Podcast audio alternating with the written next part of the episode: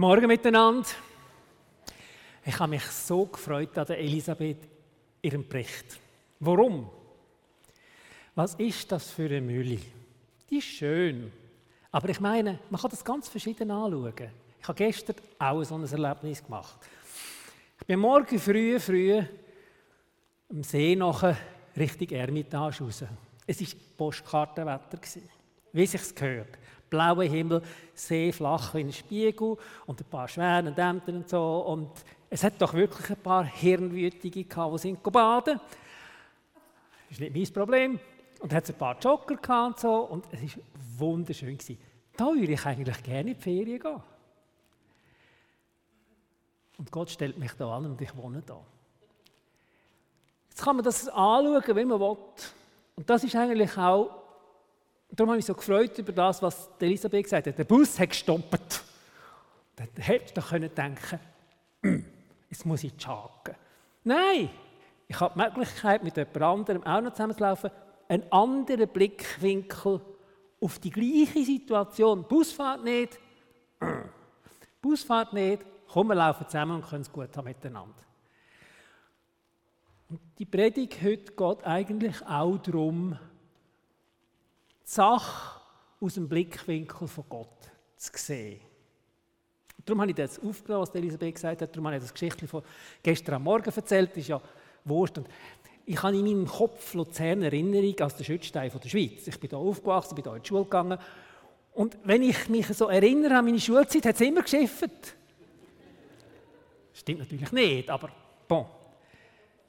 Und dann kommst du so an den See und es ist so einfach absolut hittiges Ferienwetterfoto für eine Postkarte. Und Gott hat mir gesagt, schau, wie schön ist es da. Das ist ein Geschenk für dich. Wir haben heute äh, zwei Gleichnisse und da ist mir das passiert, was einem passiert, wenn man die Arbeit nicht richtig macht. Ich hatte einen Tunnelblick und habe nur das gesehen, was ich denke und wo ich mich gewöhnt war zu denken und nicht alles andere. Und gestern auch noch hat mir jemand Pedeng gesagt, ja, aber das kannst du ja ganz anders verstehen. Und ich dachte, äh. und dann habe ich das angelassen und gesagt, ja, ist interessant. Gott will unseren Blick nicht nur öffnen, sondern er möchte unseren Blick auf seinen Blick einrichten. Also, schauen wir die Gleichnisse mal an. Jetzt äh, hoffentlich komme ich mit dem Maschinenli zurecht. Ich kläre es dann schon mit der Zeit immer besser. Das heißt, man muss da. Äh, nein, nicht gut. So, ja, ist schon besser. Voilà. Die Gleichnisse vom Schatz im Acker und von der kostbaren Perle. Das erste ist das Gleichnis vom Schatz im Acker. Das sind ja ganz, ganz kurze Bibeltexte. Das erste hat ein Vers und das zweite hat zwei Versli.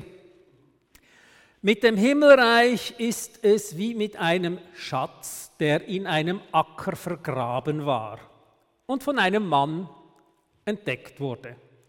Der Mann freute sich so sehr, dass er, nachdem er den Schatz wieder vergraben hatte, alles verkaufte, was er besaß und dafür den Acker kaufte. Das Gleichnis von der kostbaren Perle. Mit dem Himmelreich ist es auch wie mit einem Kaufmann, der schöne Perlen suchte. Als er eine besonders wertvolle fand, verkaufte er alles, was er besaß, kaufte dafür diese eine Perle. Also Geschichten an der Oberfläche sind relativ einfach. Sie sind zwar ein bisschen unverständlich. Schatzemacher, bon, d'accord. Äh, ja, also wenn du da so einen Schatz findest mit äh, alten Goldstückchen und so, ein paar Millionen, und wenn es dann noch niemand, wirklich niemandem gehört, kommst du vielleicht die Hälfte vom Wert über nach heutigem Recht. Aber es ist ja nicht nichts. Alles verkaufen und dann das überkommen, okay. Ja, dann kannst du danach Sachen wieder versilbern und dir wieder ein Haus kaufen und so, und hast mehr wieder vorher. Geht schon noch irgendwie auf. Das mit den Perlen geht ja nicht auf. Ein Kaufmann.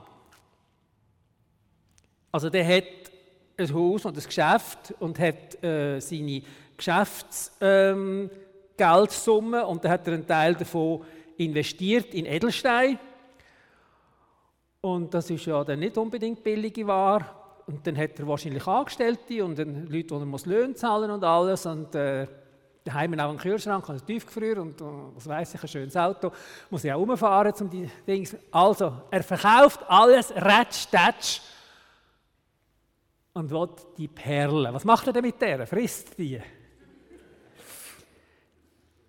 Es ist ja merkwürdig, aber offenbar, der mit dem Schatzmacher, der geht drauf. Ist er ein Angestellter, der dort gachert hat? Oder ist er einer, der per Zufall oder mit einem Metalldetektor rumgegangen ist? Man weiß nicht, warum er ihn gefunden hat. Auf jeden Fall hat er ihn gefunden. Per Zufall. Hat es nicht einmal gesucht. Der andere, der sucht Perlen. Sucht die beste Perle, die es gibt. Und jetzt, tada, das ist der Bolle da. Perfekt. Ohne Makel. Die richtige Farbe, alles, wie es sich gehört. Und zu dieser Zeit wo Jesus das erzählt hat, ist Perle das Beste gewesen, was du haben. Also nicht Diamanten, die hat man hier noch nicht so äh, kennt und braucht. Und äh, andere Steine sind auch schön gewesen und farbige Steine auch noch, aber Perle, das ist das Ding gewesen. Und dann die perfekt schöne Perle, das ist dann das Ding. Okay, das ist die Geschichte von der Oberfläche. Was will Jesus damit sagen? Und dann muss man sich natürlich fragen, wenn man die Geschichte verstehen will, Wer ist der Typ, der Perlen sucht oder wo den Schatz findet? Und was ist der Schatz? Und was ist das alles, was er verkauft? Damit man die Geschichte verstehen kann. Jetzt ist es eben nicht so, wie es mir immer gegangen ist. Ich habe immer gedacht, ja, das ist sonnenklar. Der, der das sucht, das ist das und der, der Perlen ist das und so. Alles ganz einfach. Und dann habe ich plötzlich gemerkt, ja, da gibt es ja Leute, die das noch ganz anders verstehen. Jetzt wollen wir mal schauen.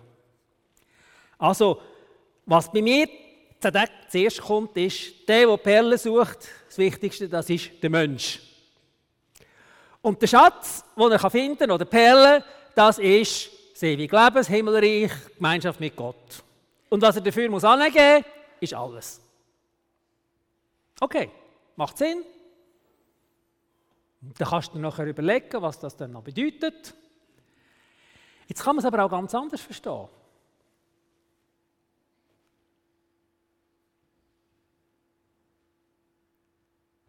Okay. Der, der den Schatz sucht, ist Jesus. Und die Perle, die er sucht, das bist du. Oder das sind wir als Gemeinde. Und was er dafür gibt, ist alles. Philipper Kapitel 2, er hat alles kein Himmel, was er haben und das ist die beste Top-Stellung als Gott. Er hat alles verloren und angegeben, damit er uns suchen kann. Das ist ja nicht fertig. Der Paulus war ein Theologe und ein Jude. Und ein frommer Jude und er hat alles gehabt und hat alles verstanden. Ist in die beste Theologieschule gegangen von der Zeit. Der ist jetzt wirklich drüser gekommen als ich. Und der hat gesagt, mit der Bibel ist es so, so, so, so, so und so. Und Gott hat ihm gesagt, kannst denken. Es ist ganz anders. Du musst alles, was du gehabt hast und denkt hast, ins Güter schmeißen. Deine Theologie ist falsch. Total daneben. Du sagst, nur fromme Juden, am liebsten Pharisäer. Die haben es und können es und kommen in den Himmel, schwupp. Und alle anderen können es vergessen. Besonders die elenden Ausländer, die Heiden, die, die den Götzen nachlaufen, für die ist sowieso alles verloren. Und am allerschlimmsten sind die da von dem Jesus. Und dann sagt Gott ihm, jetzt musst du aber die Schriften mal ein bisschen anders anschauen es ist nicht so, wie du denkst. Und die Perle, die er gefunden hat, ist das, dass Gott in der Bibel Sachen sagt, wo er blind war dafür. Schon in Jesaja und im Alten Testament und dann nachher. Und dann macht es beim Paulus so. Er hat ja dann dort nach dieser Erfahrung zuerst einmal nichts mehr gesehen. Das hat Gott ihm gemacht, auch um ihm zu zeigen, hey, du bist blind. Und hat ihm dann auf das Gebet wieder das Licht gegeben in die Augen, um zu zeigen, dass es eben einen anderen Blick braucht. Dass wir die Sachen so sehen müssen, wie Gott sie sieht. Und nicht so, wie wir denken, das sind und wie die allgemeine Welt denkt, was es ist. Müssen wir eine rosarote Brille anlegen, wie jetzt gestern bei dieser Postkarte. Kannst du ja immer, wenn es Luzern schifft oder auf dem Titel so beschneit, so ein Video-Dings anschauen, wie es wäre, wenn. Das ist die rosarote Brille. Nein, wir müssen nicht eine rosarote Brille haben. Sondern wir müssen eher so eine, das kennen ihr vielleicht auch, es gibt so Kino, wo du kannst und dann kommst du eine Brille über und dann siehst du das Zeug dreidimensional. Das ist so physikalisch, wie man das machen kann. Eine Brille mit Tiefe. Das brauchen wir. Dass wir die Sachen nicht einfach zweidimensional sehen, sondern dass wir sehen, wie es in Gottes Blick in der Tiefe ist. Ja. Was heißt jetzt das? Welche von diesen Interpretationen ist richtig? Alle. Ist die Bibel Auslegung beliebig? Kann man einfach sehen drin, was man will? Nein. Dort, wo die Bibel historische Facts erzählt, sind es historische Facts.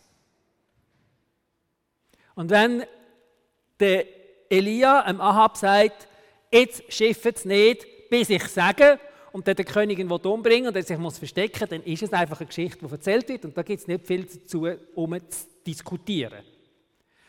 Und wenn Jesus dem Jüngling vor der Stadt, oder dem jungen Mann vor der Stadt von Nein sagt, stand auf, der ist aufgestanden und ist da vorher, dann ist es so. Da gibt es auch nicht viel zu diskutieren. Aber wenn wir Gleichnis haben, dann ist die Sache ein bisschen mehrschichtig. Viele von den Gleichnissen haben nicht nur eine Bedeutung. Es gibt einfache und es gibt solche, wo Jesus gesagt hat, schaut, das Gleichnis bedeutet das und das und das und das. Bon, dann hat Jesus schon mal gesagt, was es bedeutet und dann bleiben wir bei dem. Aber die Gleichnis da, die haben mehr als eine Bedeutung und es stimmt jede. Es stimmt nicht alles, was die Leute sagen, aber von diesen drei, die ich jetzt hier gesehen habe, kann man keine ausschliessen. Es ist nicht beliebig, sondern wir sind ganz verschiedene Menschen. Und es gibt unter uns Leute, die hören müssen, du bist kein Gütersack, sondern eine Perle. Weil selber denken sie über sich, ich, mich hat niemand gern, ich kann nicht, ich bin nicht und so. Derartige Leute gibt es. Ich kenne das auch ein bisschen aus mir. Und hören, schau, Jesus sucht dich genau so. Perlen entsteht ja in den Perlen, wenn das arme Muschelfiech ein Sandkorn drin hineinbekommt und das tut ihm weh und es dann kaputt machen und dann tut die Perle da das äh, Ding abscheiden und dann wird langsam, langsam, langsam die Perle bildet und wird etwas Wunderschönes. Innen dran ist ein Sandkorn, nicht so etwas Superiges. Das haben wir alle in uns, das Sandkorn. Aber Gott sieht in uns nicht Sandkorn, sondern Perlen. Und es gibt Leute, die müssen das hören. Andere wissen sowieso, dass sie super gut sind. Denen sagt Gott etwas anderes. Die Frage ist, was Gott dir sagt.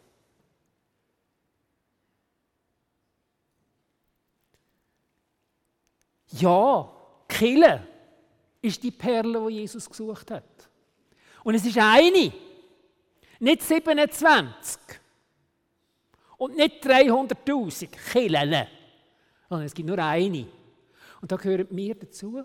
Aber die anderen, dort und dort und dort gehören genau dazu. Und auch die, die es ein bisschen komisch machen. Weißt du, so, äh, ja, bon, fange jetzt nicht an, sonst, aber könnt es euch ja ausdenken, die, die es so ein bisschen komisch machen. Wo wir jetzt nicht so finden. Die gehören genauso zu dieser Perle und für die ist Jesus genauso gekommen wie für uns. Aber wir auch. Und wir sind eins und die sollen wir nicht kaputt machen. Einer hat mal gesagt zu dem, Wenn du Perlen aber anschlägst, hat sie keinen Wert mehr. Diamanten kannst du sagen und dann wieder neu schleifen und so, Perlen. Entweder sie ist ganz oder sie ist futsch. Diese Perlen sieht Gott, wenn er uns sieht. Jetzt heute Morgen, was sehen wir? Leute mit Shorts und langen Hosen, schön angelegt und weniger schön angelegt, gut gestrahlt, weniger gut gestrahlt. Perfekt und unperfekt, alle miteinander. Du könntest überall sagen, ja, und dann nachher fehlt in dem Team noch jemand und dann nachher, der hat das gesagt und stimmt alles. Und doch sieht Gott eine Perle. Und für die hat er alles gegeben. Und da müssen wir den Blick genau gleich auf die Perle sehen und nicht auf Sandkorn, wo die Zinnerste in dieser Perle ist.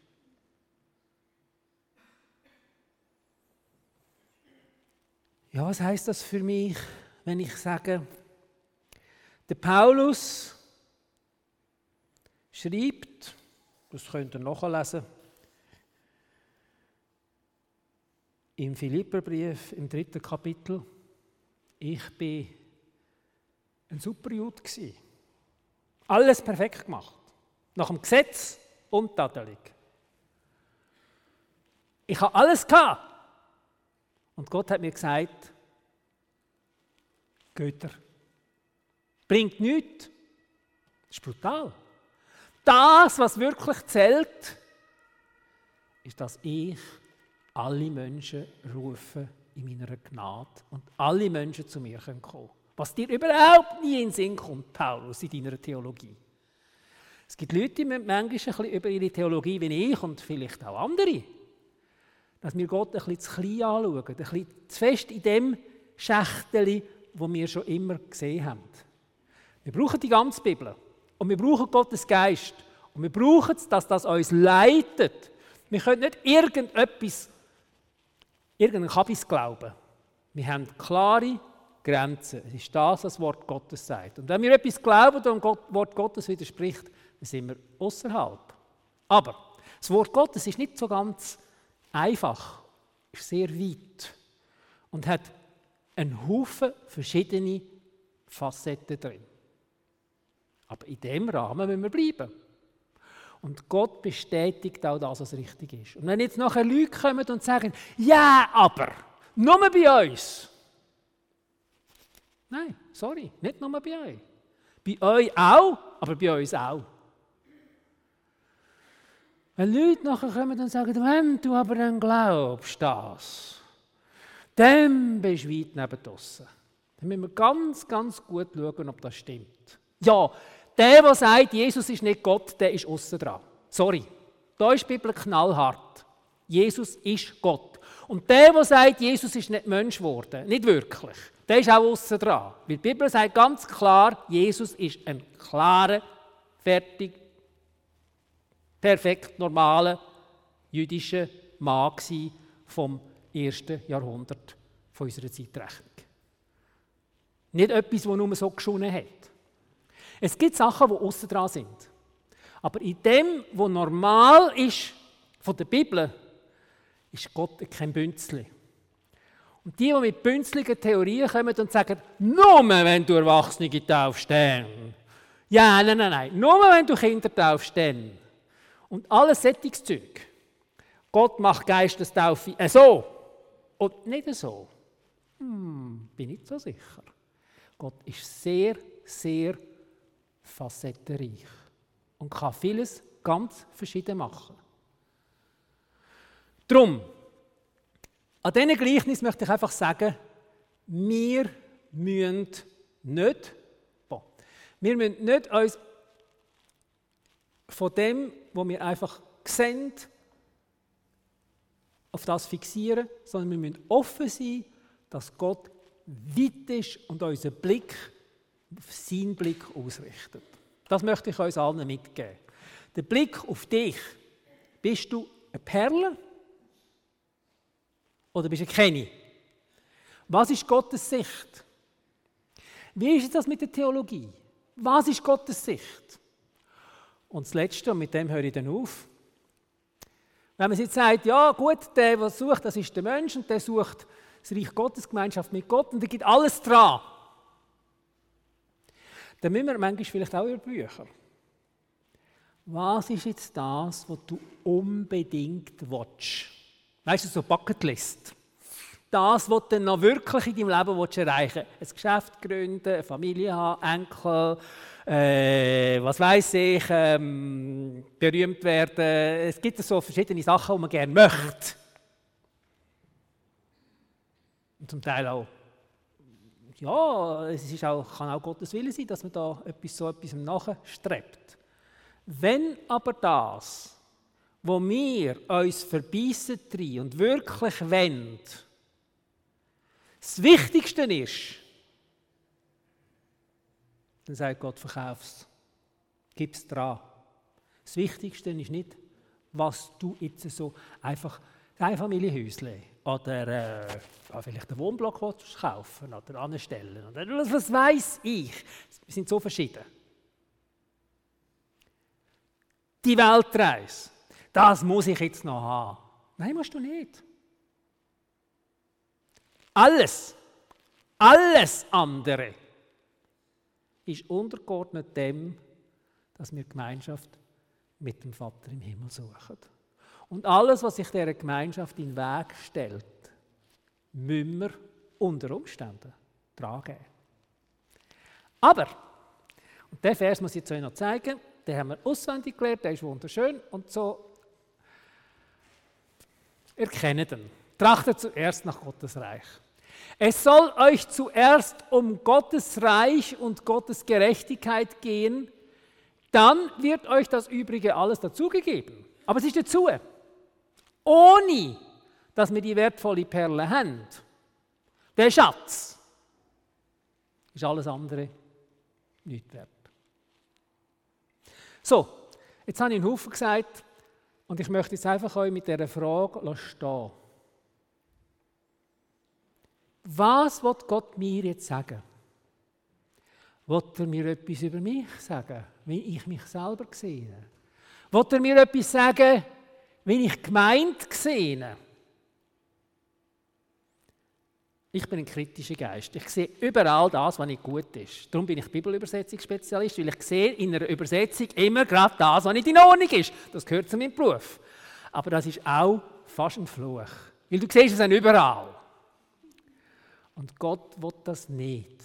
Er will, dass wir seinen Blick für die Sache annehmen. Nicht die rosarote Brille, sondern die Brille mit tiefem Blick. Und wir müssen auch kritisch sein gegenüber dem, wo wir denken, es ist so. Gott will unsere Gedanken manchmal umkehren und sagen, nein, es ist nicht so, wie du denkst, es ist ganz anders und du musst bereit sein, das dran zu geben. Und trachte zuerst nach Gottes Reich. Das Leben, Gemeinschaft mit Gott, ist die Perle auch. Und wir müssen parat sein, alles andere dran zu geben. So, ich glaube, ich habe gesagt, was ich sagen will. Ich hoffe, Gott redet zu uns allen.